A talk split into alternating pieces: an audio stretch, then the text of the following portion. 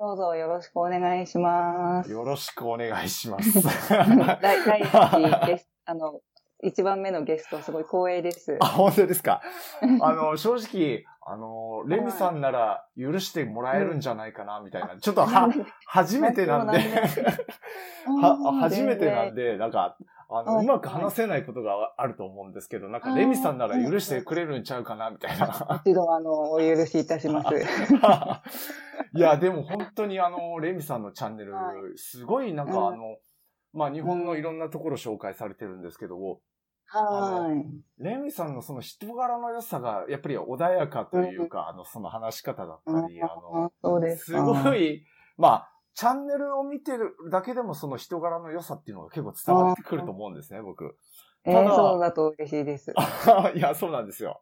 あーあの、実際にお会いして、実はあの、はい僕のチャンネルでもね、あの、レミさんに何回かあの、インタビューさせていただいて、出演させていただいて、で、僕の、はい。僕の方もレミさんのチャンネルにちょっと出させていただいたりなんかして、はい。まあ、いろいろとあの、お話しさせていただく機会があったんですけど、レミさんは本当になんか、あれ、うんあの、すごい話しやすいというか、なんか穏やあかーさが 前面に出てるなというのを感じるんですよね。嬉しいですけど。なんか、あの、個人的にはすみません、あの、日本人の良さがすごく現れてるなって思ったんですよ。えー、そう、ああ。なんかそうですかね。日本人のその周りを気遣うところだったり、うん思いやりだったり、まあ、ーそれがなんか、こう、行き過ぎると、ちょっと、ああの、ーネガティブになってしまうこともあるじゃないですか。はい同調圧力とか、周りに無理やり合わせるとか。はいはい。ただ、あの、個人的なその日本人のそのうん思いやりとか気遣いってすごく好きで、まあそれがあるからこそ日本がこう結構うまくやっていけてる部分もあるのかなと思って、うんうんうん。レミさんってそういうのがすごく自然と出てるなって感じなんええー、ですよそうでね。すか。いや、それはすごい嬉しいです。そうですか？うんでも私も海外に住んでたんで、うん。どっちかっていうとすごいか日本人、あの、ほん、なんでしょう、あの、あり、典型的な日本人じゃなくって、うん。多分、あの、でも海外に行ったのちょっと海外っぽいんですけど、うん。やっぱりあの、前、あの、客室乗務員してた時に、ああの、日本人のお客様相手で、あの、はいちょっと外国人っぽくなるとよく怒られたりしたので、あ。ああ、そうなんですか。うんだから、あ、あ、そっか、うんなくしちゃいけないんだ、この日本人っぽさはと思ってキープしてたので、ちょうどいいバランスかもしれないです。ああ、なるほど。そうか。あ、言ってましたね。うん CA をされてたって。はいはい。ああ、なるほど。やっぱりそこでも、なんかうん日本人の特性がこう、良さが活かされたっていう感じなんですかね。そうですね。なんか、あの、飛行機で、あの、お手洗いとかって三角形に折るじゃないですか。あの、うん。トイレットペーパー。うん。で、それで折らないと、あなた日本人なのになんで折らないのって外国人の人に怒られるんですよ。ええあなたもっとがっかりしたって言われて、だから、そういうのを見て、逆に日本人らしさをなんかちゃんと出していかないと、それのために雇われたのに、と思って、だからそこはちゃんとキープしようと思って、海外に行っても、そう、日本人らしさをすごい大切にしてました。ええ面白いですね。なんか、そういうところも期待されるんですね。やっぱり海外の人からすると。そう。そうなんです。えはい。ー はい、失礼しました。すみません、次が。で、あの、まあ、レミさん、うんあの、3人でされることが多いじゃないですか。うん、あの、はいはいはい。ゆかさんとエミさん ですね。仲良く。はい。で、僕の中ではあの、三人姉妹だと思ってるような感覚でで見てて、すごいあの、三、あ、あすいす。あ、ません。なんか、スナックシスターズって言われてます。スナックシスターズですか？面白いですね。なんかあの、三人のその仲の良さというか、それぞれの特徴がよく出てて、すごいあの、いいコンビネーションだなって 思うんですよね、毎回。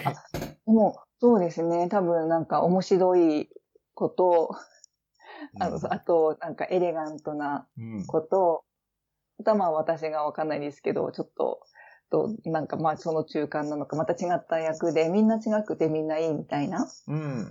うん、とってもそう、すごい嬉しい、ラッキーですね。うん、本当そうですよね。でも、のび太さんもそこに、のび太さんもそこに入ると、なんかちょっと、のび太さんがいじらいじられ役になって、うん 僕が入るとね、またなんかちょっと変な感じになるんですけど。いや、なんかあの、新たな、新たなのび太さんの素顔を見れて、あの、はい、楽しませてもらってます。はい。すみません、あの、どうでもいいんですけど、ちょっと咳がですね、たまあ、大丈夫ですか？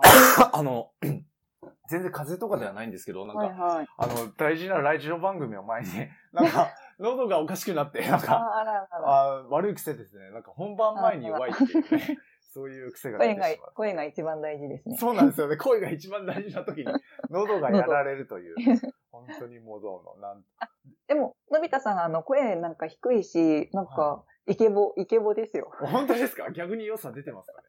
はいはい。だから、ちょうど、うん、いいんじゃないかなと思います、ボイス。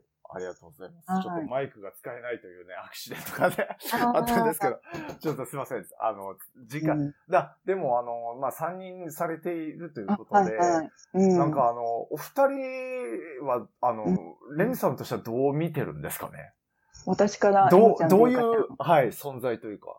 うん、いや、なんかありがたいですね。うん。私、多分私のチャンネルって結構真面目なところがあって、歴史をなんか教えたり、うん。結構私つい真面目になんか、うん、説明しちゃったりするんですけど、うん。そこになんか二人とも、あの、エミちゃんとかすごい面白くて、ちょっと、なんか私の、なんかおもし、なんていうのかな、その、あんまり真面目にうん。しすぎないように、なんかちょっと面白さも加えてくれて、ああ、確かに。で、ゆかちゃんはすごいなんかポジティブで、うん。すごいエナジティック？意外とすごいおとなしそうに見えるんですけど、大阪の子で、うん。すごいエナエネルギーがすごい元気いっぱいで、ああ、そうなんですか。うん、動画とかもすごいすぐパパパって作っちゃって、そういうのがなんか本当に、あ、私も頑張んなきゃとか、すごいいいし、一人だとやっぱりなんか、うん多分みんなから見てても、一人でやってるよりも友達と楽しくやってるのって、あの、なんか、ね、なんか楽しいと思うんで、みんなでワイワイしてる方が。うん。うん、なんか本当にありがたいです。だから今、まだ人数少ないですけど、人数がだんだん増えてきてるのも、その本当二人とか、まあ他にもいっぱいあのコラボしてくれる人いるんですけど、やっぱりあのお友達のおかげだと思いますね。ああ、そうですよね。うんレミさんって結構あの、いろんな、ゆあの、方とこう知り合って、まあうんうん YouTube を通して知り合って、はいそこからなんか、あの、友好関係を広げていってるなっていうイメージありますね。うん、楽しいですね、やっぱり。うん。でう、んすいません、まだあの、レミさんの紹介の部分なんですけど、ちょっと、いいんですか？あのお便り私のこと紹介してくれて。すいません。あの、時間配分は一応決めてるんで、まだ、あの、ちょっとすいません。あのい、や、全然、ありがとうございます。レミさんが、あの、YouTube を始めたのは2年前ですか？あいや、3 2年、ん？もう2年 ?3 年あの、コロナが始まったちょうどその時なのでう、ん。2000年の1月なんです。あ、そうですよね。コロナが始まった頃ですよね。そしたらちょうど2年10ヶ月ですかね。じゃあもう2年9ヶ月。うん。うん。あの、なんかうん YouTube を始めてから、まあ、あの、うん友好関係もそうだと思うんですけど、うんうんなんか他に自分の中で大きく変わったなってことありますか？うーん、なんでしょうね。なんかやりがいがあるものができた？うん。とか、あなんか自分の居場所が見つかったみたいな。ええそこまであの大げさ、大げさですけど、本当にそう思います。えー、自分の居場所が見つかった。はなんかやっとやりたいことを私やってるって思ってて、あ。あ、やっぱりそれぐらいその自分にぴったりきたというか。あ、本当になんか今までやってきたこと、うんなんか、あの今までまあ経験してきたこととか、まあ失敗したこととか、うん嫌だったこととか、それでも頑張ってきてやったこととか、それが全部今に生きてるんで、うん。なんかいろいろやってきてよかったな。このため、このためにいろいろ経験してきたんだなって、なんか勝手に、うん、思ってますね。おおなんかすごい、なんか、あの、大きな話になってきましたね。あの、た、た、た、たのあの 5000人ちょっとのあの YouTuber ですけど、でも心の中では全然もう本当に、まあそれ以上の本当に毎日幸せなので、本当になんか、本当に心になんか、うん、あの、見つかったみたいな、ありますね、うん本当に。ああ、うんそうなんですね。それぐらい大きなものになったんですね。ああ、すごいな自分の中で本当にそうです。だから、なんでしょう、まだ小さいですし、YouTube って多分大変だと思うんですけど、うん。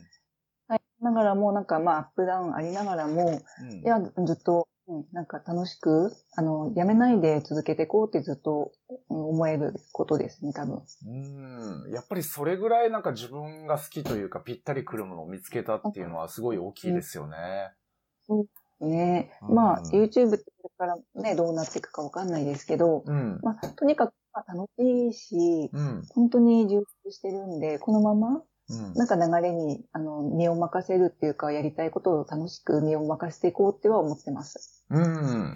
そうですね。まあ、うん、あの、すみません。自分の話で恐縮なんですけど、僕も、まあ、あの、YouTube、あの、僕が始めたのは5年ぐらいも前になるんですけども、あの、うん、それまではどちらかというとやりたいことがなくて、僕も、まあ、あの、ぴったし来るものというのがあまりなくて、で、うん、あの、実はサッカーをまあ大学というか20代前半ぐらいまで結構真剣にやってて、まあもうサッカー一筋みたいな人生を送ってたんですね。で、それがこうできなくなった後っていうのが、この、なんか自分の中で空白というか、やりたいことが見つからず、こう模索していた時期で、で、僕もあの YouTube を始めて、まあ最初は全然もううまくできなかったんですけど、だんだんこう自分に合ってきたなっていうか、本当に好きなことをやってるなっていうふうに感じられるようになったんですよね。で、それは、あの、僕の場合は、あの、チャンネルの大きさとか、まあ、どれぐらい見られてるとか、そういうのは正直関係なくて、あの、まあ、レミさんのように、こう、いろんな人と出会って、こう、話したり、こう、友好関係が広がっていったり、あと、まあ、いろんな人の話を聞くだけでも、その自分の知識が広がっていったり、それだけでもなんか、あの、大きな財産になってるなっていうのは僕も感じてますね。ねえ、まあ、なんか感じ方が多分違うでしょうけどね。なんか何十万人いる人と。いやー、でも、あの、逆にそれがね、ストレスになることもあると思うんですよね。うん、なので、ね、最近はあんまり気にしないようにはしてるんですけど、うん数字とか、なんか登録者何人、今日は何人とか見ないんですか？あんまり見ないようにしてます、やっぱり、最近は。はい。あの、どうぞ、すいません。のび太さんだから多分一日に何十人とか増え、何十人とか百人とか増えたりするんじゃないですか？動画アップした。もしかして何千人とか。あの、昔はなんか一日何人増えたとか、うん、結構気にしちゃってる自分があったんですよ。やっぱり、もろに、うん、YouTube ってもろに数字に現れるじゃないですか。それでなんか自分が評価されるみたいな。それでなんか一喜一憂してちょっとメンタルを崩してしまった時期があったので、あの、本当に最近は最近はというか、まあ、うん、ここ数年はもう全く見ないようにしてますね、自分は数字に関しては。もう本当に楽しむというか、自分が。うん、うん。あでもそれが一番ですね。うん。うん、そうですね。まあ、お互いこう、YouTube をこう、あの、まあ、楽しんでやってる者同士として、あの、今日はよろしくお願いします。はい、お願いします。はいというわけで、えー、今週のお便りに参りたいと思います。はい。はい、イェーイ。すいません。あの、BGM なので あの、あの、後ほどつけようかな。あ、すいません。あの、BGM ちょっと後ほどつけようかなって、あの、思ってる。やっぱり今つけた方が良かったですね。すいません。あの、BGM が。いやいやじゃもう一回私拍手しないでやりましょうか。あ、ええー、大丈夫です。BGM。ありがとうございます。お気遣い。それでは、はい、今週の相談に参りたいと思います。はいえー、ペンネーム、秘密のアッコちゃんさんからのお便りです。秘密のアッコちゃん、はい。はい。のび太さん、こんにちは。いつもラジオ楽しく聞いてます。ありがとうございます。はい、え私は今39歳の女性で、都内の貿易会社で働いています。えー、はい、私は、この年になって39歳になっても未だに独身一人身です。はい。20代の時はバリバリ働くキャリアウーマンで恋愛のことなんか一切気にしませんでした。でも、はい、30代になるとなんか焦り始めて、急に結婚しなきゃ、恋人作らなきゃと思って焦り始めました。はい、それで、婚活パーティーに行ったり、お見合いをたくさんしたりしました。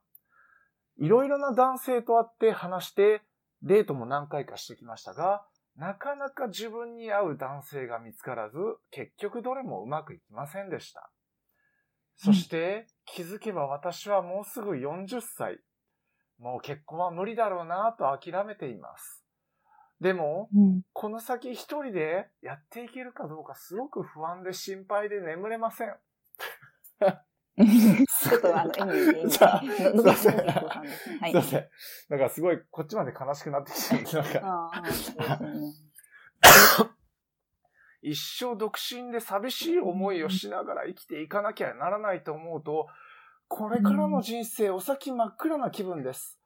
私はこれからどういう考え方で、どういう気持ちで生きていけばいいんでしょうか何かこれからのじ、うん、先の人生明るく生きていけるようなアドバイスがあれば教えてください。というお便りですね。はいペンネーム、秘密のあっこちゃんさんからのお便りです。ありがとうございます。ありがとうございます。いやー、なるほど。これはよあよくいいいますね、こういう方いっぱい。いますか？やっぱり共感、うん、あの、え、私、私かと思いました。あれ、私書いたかな？え、ちょっと待ってください。あ、これ、レミさんからいや。私書いたの、そう、書いたかもしれないかもしれないですね。ゲストの方からちょっとそんな相談されて意味がわからないですよね。あ、でも、レミさんのそういう感じだったんですかね、その40手前というか。うん、うん、うん。そうですね、そうですね。いや、もうその、そう、全くその通りです。うん。多分私の、あの、私年齢非公表なんで。あ、もちろんです。すいません。言わなくていいです。すいません。あ、全然全然。あ、でもいいんですよ。今のでいいんです。大丈夫ですか？あの、なので、そう、す、あの、何年前とは言えないんですけど、はい。私もやっぱり30代後半の時に、うん、あの、本当に焦って、その、20代はそのフライトアテンダントしてて、うん、もう全く結婚に興味なかったんですけど、うん、あの日本に帰ってきて35の時に帰ってきて日本に。うん、そっからもうなんかそこはもう、もう婚活一本でしたね。焦ってました。うん。すごい気持ちわかります。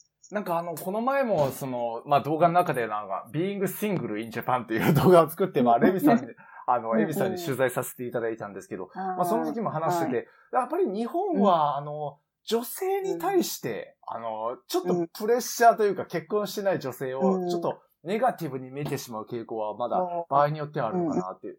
まあ、あの、特に30代近くとか、うん、まあ、あの、アラフォー世代とかになると、うん、まあなんか、そういうプレッシャーが増えてくるか、私結婚しなきゃって焦り始める女性がね、結構多いような気がしますよね、日本。多いですね。うん。うん。でも、そうなんですけど、それってすごい、私もそうだったんですけど、環境によるんですよ。うん。やっぱりそういうところに環境に目を置いてるとみんなが婚活してて、うん、まあ例えば親御さんの近くに住んでて、うん、あとはまあ親戚とか親とか何か言ってくる？いつなの？とか、うん、あの早く孫したいなとか、あとは早く結婚したいっていう人が周りにいるともう自分もそれにつられちゃう。だけど私今そういう環境に全く身を置いてないんですよ。今一緒にいるのってみんな YouTuber で今が楽しいねっていう人なので、別に、うん、そういう、もう全くないんで、もう今その気持ちが焦りとかも全然感じないですね。ええー、あ、そうなんですね。だから、うん、はい。環境ってすごい大事だと思います。あとはもちろん見るテレビとか、そういうテレビとかを、やっぱり毎回見たり、そういう雑誌を毎回読んだら、自分も、あ、頑張んなきゃ、あの、やんなきゃって思うんですけど、うん、やっぱりそっちだけじゃなくって、違うところに目を向けたら、うん、また違うのかなっっては思います。ただ、でも結婚早くしたい、うん、っていう気持ちはわかります。うん。あ、でもそういうところで言うと、その、まあ、この秘密のあっこちゃんさんからの、まあ、アドバイスじゃないですけど、その、環境を変えるというか、周りの環境を、もっとなんか、独身でも楽しくやってるよ、みたいな人たちとこう、関われるね、なんかコミュニティなんかとこう、つながるっていうのはいいかもしれないですね。いいと思います。なんかね、習い事したりとか、うん。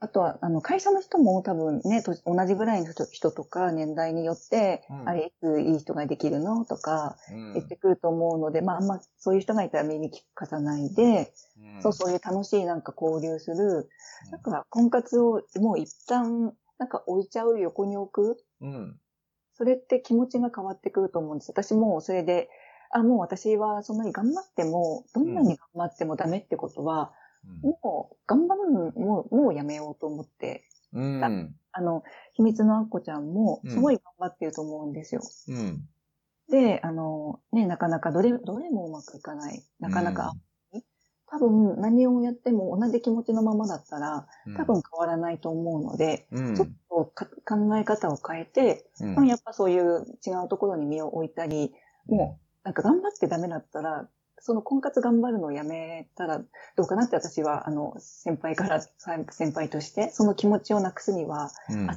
とか、どうかなって思います。それで別に私結婚してないんで、だからそうなったからって結婚できるよっては言えないですけど、うん、そういうところで余裕出した方が、新しい出会いとかもあるかもしれないし、うん。そういう人と付き合いたいなって思う人の方が、やっぱり素敵な人と出会いたいと思ったら自分がまず素敵じゃないといけないと思うんですね。うん、そうですね。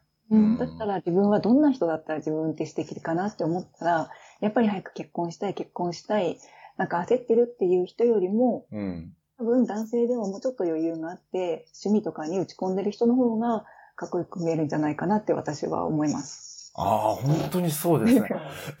すいません。いえ。最悪のタイミングでちょっと咳があ。飲み、飲み、すいません。はい。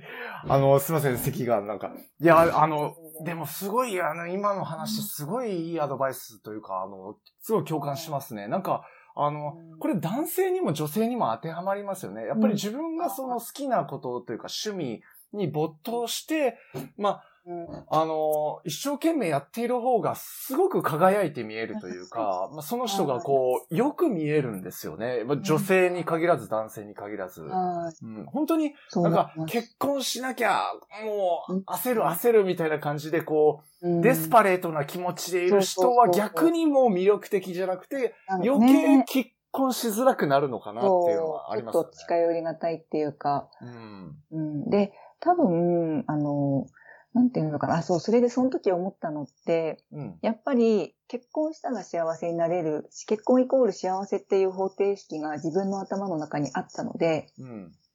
それってそうじゃないんだなって分かったら、うん。なんかそれをもう追い求めたくなる。例えば私ってその時に、そうん仕事がそこまで楽しくなかったんですよ。もうあスチュワ、スチュワーデス、客室乗務員にも夢が叶って、あ。うんもうそれ以降は別になりたいこともやりたいこともわからなくて、うんじゃあ、お嫁さんになって、誰、旦那さんが、なんかいたら、ちょっと週に3回ぐらいにか、なんか、あの、軽くパートでもして、楽しく過ごせるんじゃないかなっていう、結婚したら、なんか楽になれるとか、うん。この仕事辞めれるとか、幸せになれるって、なんかそうだ、思ってたんですけど、うん。でも、結婚しても、その、例えば将来が不安あの、うん何とやっていけるか、うん、やっていけるかっていうのは、例えば金銭的にとかですかね。そうですね。うん。で、その結婚したからって、その旦那さんが、あの、もししかしたらこ、ね、交通事故に、よく言うことですけど、よく言いますけど、やっぱり旦那さんが交通事故にあって、うん働けなくなっちゃうかもしれないじゃないですか。そうですね。ありえますよね。うん、病気に彼がなるかもしれなくて、あのね、あの、秘密のアッコちゃんが支えないといけないかもしれないじゃないですか。うん。だから結婚イコール経済的に安定っていうのは、なんか必ずしもそうじゃないし、うん。一人の方がお金に余裕がある人っていっぱいあると、いると思うんですよ。うん。だからやっぱり考え方を変えるのが、なんか、あの、自分が幸せに感じる、なんか一番、なんか近道だなと思います、私は。うん。確かにそうですよね。なんかうん、結婚イコール幸せっていう考えの人もいますけど、まあ結婚以外の幸せも人生あるというか、なんかのうんあの、まあこれはあの、なんかの、あの、海外のデータかなんかで見たんですけども、あの、独身者のその幸せ度と結婚、既婚者の幸せ度をしら、あの、比較したみたいな感じで、うんうん、で、あの、独身者のケースでも幸せ度が高いケースっていうのが、その自分の趣味を楽しんでいて、で、友好関係がある。友達関係が結構あって、まあそこで、あの、話したりして寂しさを感じない。あとは一人で、あの、どんどんやっていける人、あの、誰かに依存せずに、いろんな旅行行ったり、自主的にこう、いろんな遊びを見つけられる人は、逆に、ど、あの、独身者の方が幸せ度が高くなるっていうデータも、あの、見たことがあって、ね、はい。だから、幸せって本当にもう人それぞれで、あの、まあ、結婚が、あの、必ずしもその幸せの要素にはならないし、まあ逆に、なんて言うんですかね。あの、結婚しない方が、もっと幸せになれるケースもあるんですよね。はい。なんか、本当に結婚が合う人もいると思うんですよ。奥さんになって、うん、もう毎日お料理作って、旦那さんの帰り待って。うん、でも多分そういう人ってもう、そういう生活してたりすると思うんですね。うん。やっぱりどうしてもうまくいかない。どう何やってもうまくいかないって、やっぱり自分にそれが合ってないんじゃないかなって気づ私は気づいたんですけど、うん、アッコさんはどうかなと思ってて、うん、例えばもっと自分にやりたいことはないかなとか、私がその、なんでしょう、その結局経済的に、あの、頼りたかったっていうのがあったんですね、男性に。ああ、そうなんですか。うん。なんですけど、なんか何回もその婚活失敗しちゃったんですよ。うんだか、ら、あ、もうこれでダメなんだから、私は、その頑張ったっても結婚できないって、本当にもう最後までも超失敗したんですよ。うん、だから、超失敗してやっと気づいた。で、そして、あの、じゃあ、旦那さんに頼ら頼らないで、好きな、今、き仕事が好きじゃないからやりたくない。うん、だから、おばあちゃんになっても好きで楽しくやれて、お金になるような、なんか好きなことを仕事にしよう。それを見つけようって私は決めて、おそしたら、なんか多分その経済的な不安。だって、ーはい。日本って、あアッコさんは働きたいかわからないですけど、日本って経済的に他の国に比べたら、もう昔と変わってちょっとまあだんだん貧しくはなってきてますけど、うん。でも日本に生まれたって私はすごく特権だと思ってて、うん。あの生活保障もあるし、最低限の生活ってできるし、意外と私、じ自治体で働いてるんで、今シティ、あの、市役所で働いてる、ああの関係で、あ、はい。いろん、いろんなサポートって本当たくさんあるんですようね。ん。だから、あの、そのプライドとかを捨てて、本当に困ったら絶対に知らない最低限の生活ってできると私は思うんですね。うん。日本豊かですよね、そういう意味でね。本当に。だから、日本にいるだけで大丈夫大丈夫って私はもう思ってて。別に、あの、そしたら、あの、本当につつましい生活すればいいし、うん。あの、寄り合い、寄り添い合うような、日本人って助けって求められないじゃないですか。うん、そうそうですね。いうところ、ね、そういうところも変えて、友達の輪を作れば、うん意外とみんなを裾分けしたりとか、うん。そういう人のコミュニティもいっぱい探せばあるんですね。うだん。から、その、経済的にやっていけるかっていうそのレベルは、やっぱりうん高くは難しいかもしれないんですけど、うんまあ、上地にしない、しないぐらい私は大丈夫だろうって、そういうレベルなので、うん。本当に、だから、なんだろう、何言ってたいのかわかんない、わかんなくなっちゃった。でも、そうあの、なんか本当楽しく、おばあちゃんになっても仕事したいって、それを見つけようって思って、今いろいろやってる、やってます。うん、なるほど。ああ、やっぱりあの、経済的にその頼らなきゃ、あの、なんていうかね、うん一人でもやっていけないってなると、なんか結婚に逃げるじゃないですけど、そうなんあです。のパートナー作ってね。うん。それ、そういうところで結婚するのってどうかなって。まあ、皆さん結局そういうのあると思うんですけど、支え合いたいとかう、ん。経済的に豊かになりたいから結婚したいってもちろんあると思うんですけど、うん。でもさっき言ったみたいに、二人結婚したから、その豊かになるかっては、イコールじゃないから、うん。やっぱり考え方を変えて、えまあ、経済的に不安なんだったら、なんか大丈夫そうな考え方とか、うん。そのね、あの、自分で勉強するとか、あの、貯蓄、なんかいい貯蓄術を考えるとか、なんか楽しみながら、本当にできると思います、私はう。んあ、あの、それで言うと、あの、この秘密のアッコちゃんさんからは書い書いてありましたね。その、一生孤独で寂しい思いをしてしまうんじゃないか。まあ、うんどちらかというと、その経済的なこともそうかもしれないんですけど、うん。やっぱり寂しいっていう、寂しい、一生孤独っていうふうに思っちゃううん不安っていうのはありますよね、やっぱりね。うん、そうですね。やっぱり、誰かしら支え合うパート、私もそうですもん、やっぱ欲しいですもん。うん。やっぱり一生結婚できないのかなって思うとなんか寂しくなりますね。そうですよね。一人はやっぱり寂しいですよね。うん。ですね。まあそういう意味で言うと、あの、レミさんどうなんですかね？今は、その、寂しいとかっていうのはあるんですかね？あ、なんか、たま、寂しいって、あ、たまにあります。た寂しいよりも、あ、なんか一緒にね、あの、いっぱいいろんないいとこ行くんで、あ、なんか一緒に手繋いで彼氏と歩きたいなとか、うん。ここ、この夕焼け一緒になんか恋人と見たいなって、なんかちょっとつまんないなって思うんですけど、うん。でもなんか一生なんかその一人パートナーがいないんじゃないかっていう一人じゃないかっていう別に不安はなくて、うん。それもやっぱり なんかまた考え方の違いなんですけど、私は今 YouTube をやってて、いろんな人とも知り合いになっているので、うん。なんていうのか、もちろんその濃さって違うとは、彼氏じゃないから、うん。そこまでさらけれないと思うんですけど、うん。たくさんの視聴者さんが見てくれて、みんな頑張ってねとか楽しいよとか、うん。なんかそういう数で、本当うに何千人もそういう人がいてくれて、うん。私はそれで全然寂しく感じなくって毎日、うんだから孤独になるかもとか全然そういうのはない。ただ恋愛関係では、その、なるかもしれないですけど、うん。他に友達、あの、ちょっと心を、私なんかその心をさらけ出せたりもするんですよ。YouTube だとたまに。うん。なんか、ちょっとあの落ち込んだりして視聴者さんに励ましてもらったり、うん。うんなんかそういう、うん、あの、かそういう人じゃ、彼氏とかじゃないですけど、うん。うん、そういうところもあるので、なんか本当に今、不安って全然ないんですよ。何も将来に不安がなくて、多分私、この方よりも、普通だったら多分もっと不安になるべき年齢だと思うし いやいやい 本当にだから年齢で言ったら。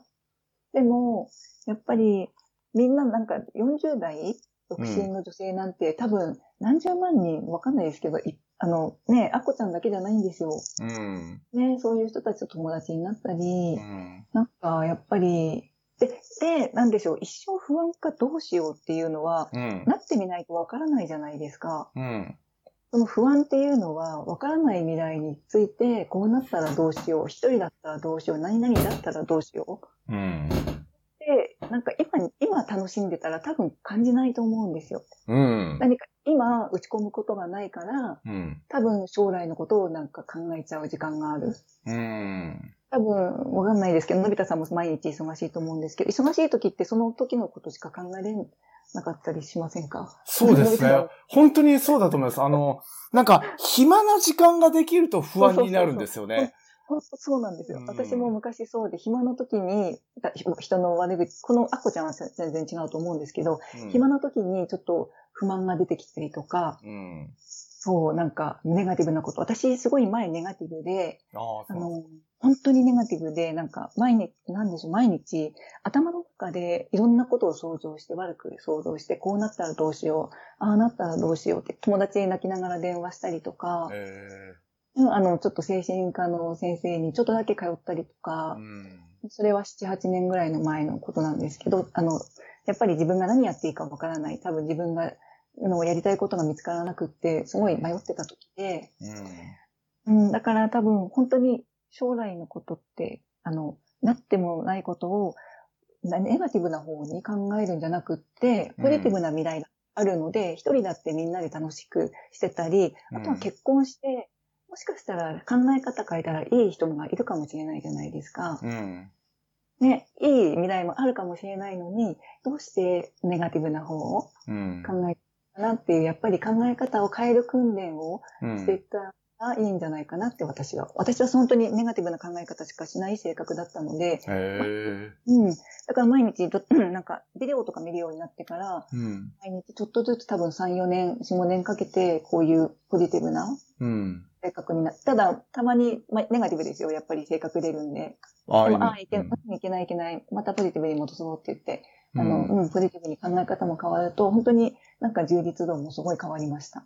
ええあ、そうなんですね。レミさん、すごいネガティブだったんですね。意 そうなん外ですね。ネガティブ、本当にあれだったらどうしようとか考えて、なんかあー前一緒にお付き合いしてた人に、うんなんか夜って変なこと考えちゃうじゃないですか、寝る前。あ、そうですね。なんか夜は結構ネガティブになりやすいって言いますよね。朝より。はい。はい。で、だから急に前の彼氏とかに電話して、あの、2ヶ月前のあの時の、あれは何？とか言って。なんか昔のこと思い出して喧嘩して、で、そしたら、その、彼氏に、なんか、Are you on drug? とか言われて、でも、なんか女性ってそういう気分、あの、上がったり下がったりするんで、へえ。とにかく、うん、あの、ネガティブな時いっぱいありました。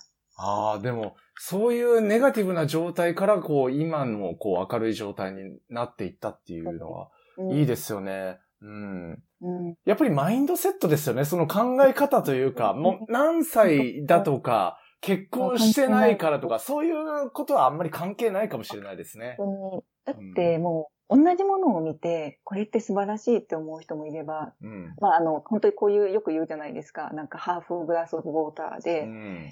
グラスに水が半分しか入っていないって思う人もいれば、うん。半分も入ってるって、本当に一つのことに対して、半分も入ってるって思ってたら、その人はもう幸せじゃないですか。うん。どうやって自分が、なんか、ある、今あることをし自分で幸せに感じるか、うん考え方を変える。で、なんか、その、うんと、あ、私がなんかアドバイスでか、あの、お思ったことは、はい。まあ、不安になるって、例えばこうなったらどうしよう、ああなったらどうしようって多分一人で寂しく暮らしてる人の想像をすると思うんですね。うん。でも、一人でも楽しくしてる人たちの本を見るのはどうかなって思うんですうよ。ん。なんか、いい、いいモデルケースを探すというか。はいはいはい。うん別にインターネットでもたくさん見れば、50代、60代でキラキラして一人で輝いてる女性もいるし、うん。80代のおじいちゃんおばあちゃんだってニコニコしてる人もいるし、うん。そういう人たちが集まってみんなで楽しくしてる人もいるし、うん。なんか、だったらいい方を考えて、で、一人で独身でも経済的に困らないで、どうにかうまくやってる人もいるし、うん。だからなんかそっちの方に目を向けて、うん。なんかそういう情報をいっぱい集めていくのいいんじゃないのかなって思います。ああ、それすごいいいですね。なんか、あの、あ、他にもいるんだ。一人でもうん、こう、うん輝けるんだ、幸せになれるんだって、なんか勇気もらえますよね。はい。うん。だからいっぱいポジティブな方を見ていくと、自分もだんだんポジティブになっていって、うん。そういう風にだんだんなっていって、うんなんか、もう気にしないとか思うと、うん意外とそれを見て、ああなた素敵だなって思って、うん。ね、なんか近づいてきてくれる男性とかもいるいるかもしれないし、そうですよね。なんか、自分が幸せで、こう、輝いているというか、ポジティブですごく明るい状態の方が、逆にこう、惹かれやすい。そうあのそ、男性に限らず、女性にう。はいはい。限らず。もういろんな人が、いい人が、やっぱそういう人たちがみんな集まってくると思います。うん。いや、本当にそうですね。なんか、あの、うん。よくある恋愛の そのアドバイスじゃないですけど、なんか、うん。あ、の、なんですかね、あの、自分がまず、こう、うん。うん。なんていうんですかね、あの、インプルーブするというか、うんうんそこでこう、よく、魅力的にすることによって自然とこう、いい人が集まってくるようになるっていう。はい。なんか自分がこう、なんか好きな人を追いかけるよりもそっちの方が効果的なんじゃないかみたいな。ね。うん。そう、あの、女性は、あの、蝶々なんで、蝶で々。あれ、蝶々ですよね。蝶々。で、いっぱいあの、蜜蜂が来るように、ちょっと、綺麗な服とか着て、うん気分を上げて、うん。ねそうですよね。うん。なんか、あの、ネイルをしたりとか、独身ってことは、まあ、なんでしょう、うん、お金も時間も自分にかける時間いっぱいあると思うので、うん。なんかし趣味、好きな趣味とか今まで、もうやりたいことを死ぬまでにやりたいこととかもリスト作ってう、ん。なんかもうやっちゃっていいんじゃないですかね。そうですね。なんか、あの、結婚っていうとなんか、あの、他人ありきじゃないですけど、ちょっと自分ではコントロールできない部分もあるじゃないですか。ご縁もあるし。やっぱり自分にこう、いろいろこうデートして、こう婚活して、それでもうまくいかなかったっていうことは、まあこのひ、アッコちゃんが悪いわけじゃなくて、たまたまその会う人がいなかったっていうことだけだと思うんですよね。でも、一人で、なんていうんですかね、あうんの、あまり誰かに頼らずに、こう、なんか行動できる、アクションを起こせることもあるので、それでなんか幸せを作っていくというか、自分で。うんうんうん。うんそういうのは、そういう姿勢は大事かもしれないですね。本当にきっとあこちゃんも、あの、なんか魅力的なところとかもあると思うし、うん。あのね、もしかしたら、やりたかったけど婚活で我慢してたとか、そのお金をうん。そっちに使ってたから、本当はこれをもうちょっとややりたいなっていう趣味とかもあるかもしれないし、うん。そういうのを磨くのもんじゃないかなって。そうですね。あの、レミさんのゆが、まあ YouTube を見つけたような感じで、こう、うんあ自分のか、最初はなんか入り口は、こう、ちょっと興味のあることをやってみて、で、こう、やうん、自分に合うものがあったらどんどんやっていって、うんそれ、そこからなんか友好関係というか友達が広がっていくかもししれないですからね。ねうんそう。あとなんか、もう、うん、ね、おお子さんとか、うん。やっぱりもし欲しいと、それは、それって考えるとやっぱり女性ってすごい焦っちゃうんですよ。やっぱり早くしないと子供生まれ、なんかね、できないかもとか。でうん、もそれ、そういうのもやっぱりそれって授かり物だし、うん。なんかあんまり焦らずに、もう、でもできるだけ自分の体は健康に、うん。そう、あの、やっぱり食べ物とか、まあ、エクササイズしたりとか、うんみなり、みなりもできるだけ若く、あの、なんか自分磨き、うんうん、楽し、楽しんで、そう、なんか独身生活を、うんなんか、する方法を考えるといいかなって。ああ、そうですね。なんか、あのー、女性の方で子供が欲しいっていう方、うんあの、まあ、中にはいらっしゃると思いますし、それは全然悪い考え方でもないですし、その子供を持つことで、あの、その、あの、子育ての幸せとか、その成長を見れる幸せもあると思うんですけど、やっぱり人生ってなんか、プラスマイナスだと思うんですよね。いい面もあるし、うん悪い面もある。うん何にでも言えることだと思うんですよ、本当に、ね。本当に。子供を持つことにうんの、そのプラス面とマイナス面もあるし、持たい。ないことによる、そのマイナス面もあるけど、プラス面もあるっていう。考え方で、あの、子供を持つ、持ったら持ったで幸せかもしれないけど、持たなかったら持たなかったなりのその幸せがあるというか、そっちにフォーカスするのはいいかもしれないですね。そうですね。ううんん、本当に。いろんな、うん。あの、日本ってなんかこうじゃなきゃいけないっていうのがあるから余計辛くなると思うんですけど、そうですね。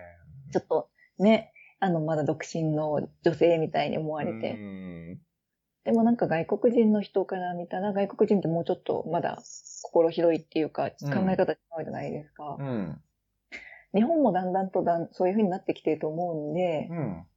なんか、うん、こういうところから、うん。やっぱり、うん、もっと楽しんでる女性とかって増やしてうん。いきたいんで、こちゃん一緒に頑張りましょう。一緒に頑張りましょう。すごい。いやそれあのまあ、なんかあれですか、昔のレミさんからの手紙のような、昔の自分にアドバイスしてるような感覚ですかね。うんうん、そうですね。うん、本当に。いや、でもこういう、あの、状況の女性は日本多いでしょうね。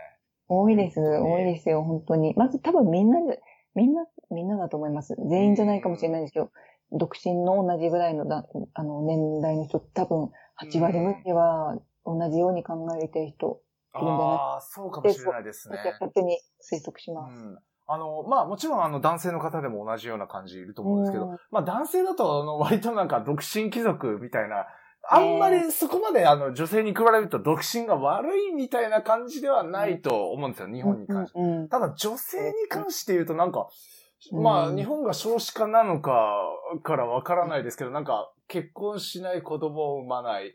まあ仕事にバリバリ行くっていうことに対して、まだあんまりこう寛容じゃないというか、うんそこまでね。